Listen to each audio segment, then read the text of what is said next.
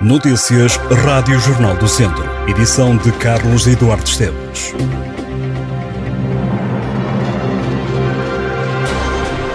Atenção que na próxima madrugada muda a hora. Quando forem duas da manhã deve atrasar os relógios 60 minutos, passando a ser uma da manhã. O país entra na chamada hora de inverno. Sábado de jogo grande para o handball do Académico de Viseu. Os academistas defrontam o Sporting em Lisboa a partir das duas e meia da tarde. O Académico ainda não ganhou qualquer jogo no campeonato. Tem ainda o encontro a menos, que cumprirá esta terça-feira, dia 1 de novembro, feriado nacional. No futsal, Viseu 2001 e ABC de Nelas entram em ação na segunda divisão. Os vizienses jogam primeiro, o apito inicial marcado para as 5 da tarde. O Viseu 2001 e o Macetense defrontam-se em Viseu. Também o ABC de Nelas joga em casa. Os nelenses encontram o Dinamo de São Joanense às 6 da tarde. Já está na rua o peditório nacional da Liga Portuguesa contra o Cancro. A recolha anual de donativos vai estar ativa até terça-feira. Será feita por voluntários identificados nas ruas de todo o país. A Liga Portuguesa contra o Cancro assinala que nunca como hoje é importante apoiar o doente oncológico e os cuidadores e que este peditório é a principal forma de poder dar resposta às muitas necessidades que doentes e famílias enfrentam. De acordo com a Liga, o cancro é a segunda causa de morte mais frequente em Portugal. Os tipos de tumor mais prevalentes no país são o coloretal, da mama e da próstata. Haverá ainda um passeio solidário este domingo em São João da Pesqueira que pretende sensibilizar para este tema, para o tema do cancro.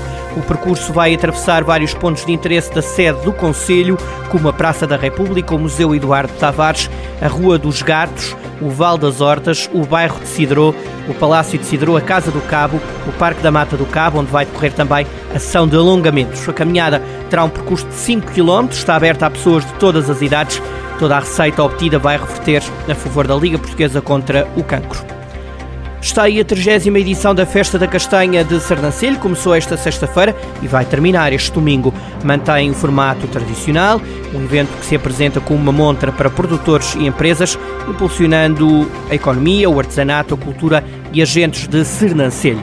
A organização aguarda a visita de milhares de pessoas, com os passeios pedestres e de BTT pelos sotos da Castanha Martainha a atingirem novos recordes de participação.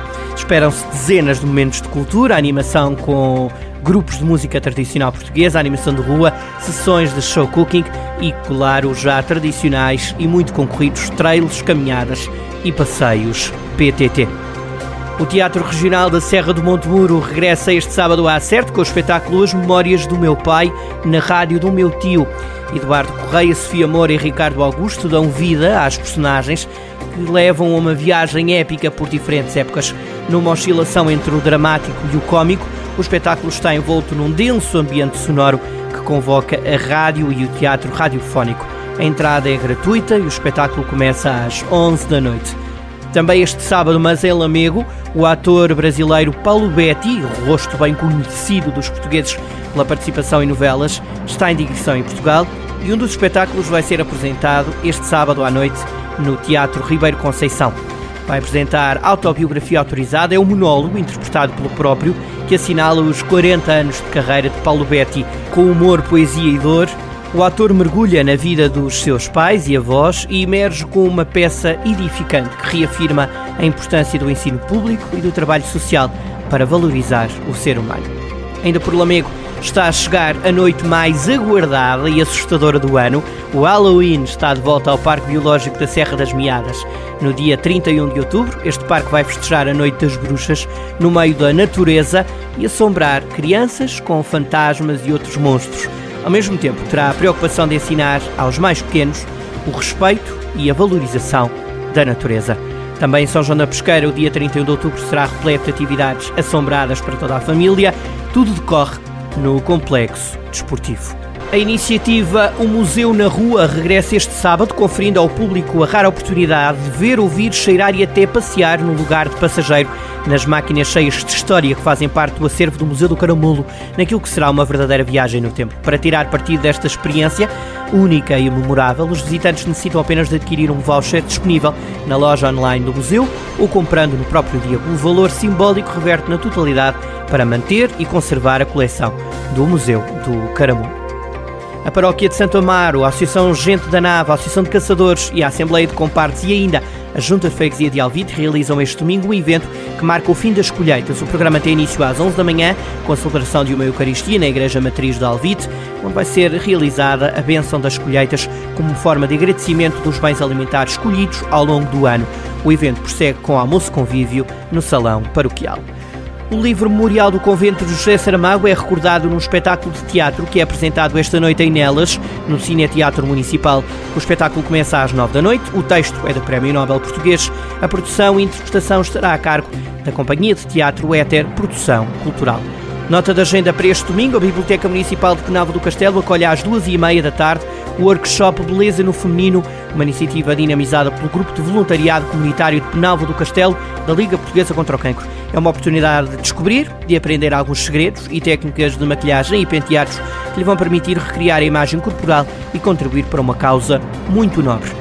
Esta tarde, em Viseu, a Biblioteca Municipal Dom Miguel da Silva iniciou o projeto Ler e Crescer com a Biblioteca, com um conjunto de atividades infantis de promoção da leitura para famílias. Um sábado por mês será dedicado a este projeto, sempre com temáticas diferentes. Para este sábado, o tema é De Ouvidor a Contador para crianças dos 6 aos 10 anos. Ainda por Viseu, este sábado e domingo, o Polo Arqueológico António Almeida Henriques vai organizar uma feira do livro direcionada aos temas da história, arqueologia e património. A feira começa às 10 da manhã e termina às 6 da tarde. A entrada é livre. A importância de ser Marguerite Duras, de Miguel Bonneville, estreia no Teatro Viriato no dia 5 de novembro às 9 da noite. A peça toma como ponto de partida Marguerite Duras, escritora, cineasta e dramaturga francesa, cuja obra é habitada por personagens em busca de amor até aos limites da loucura ou do crime.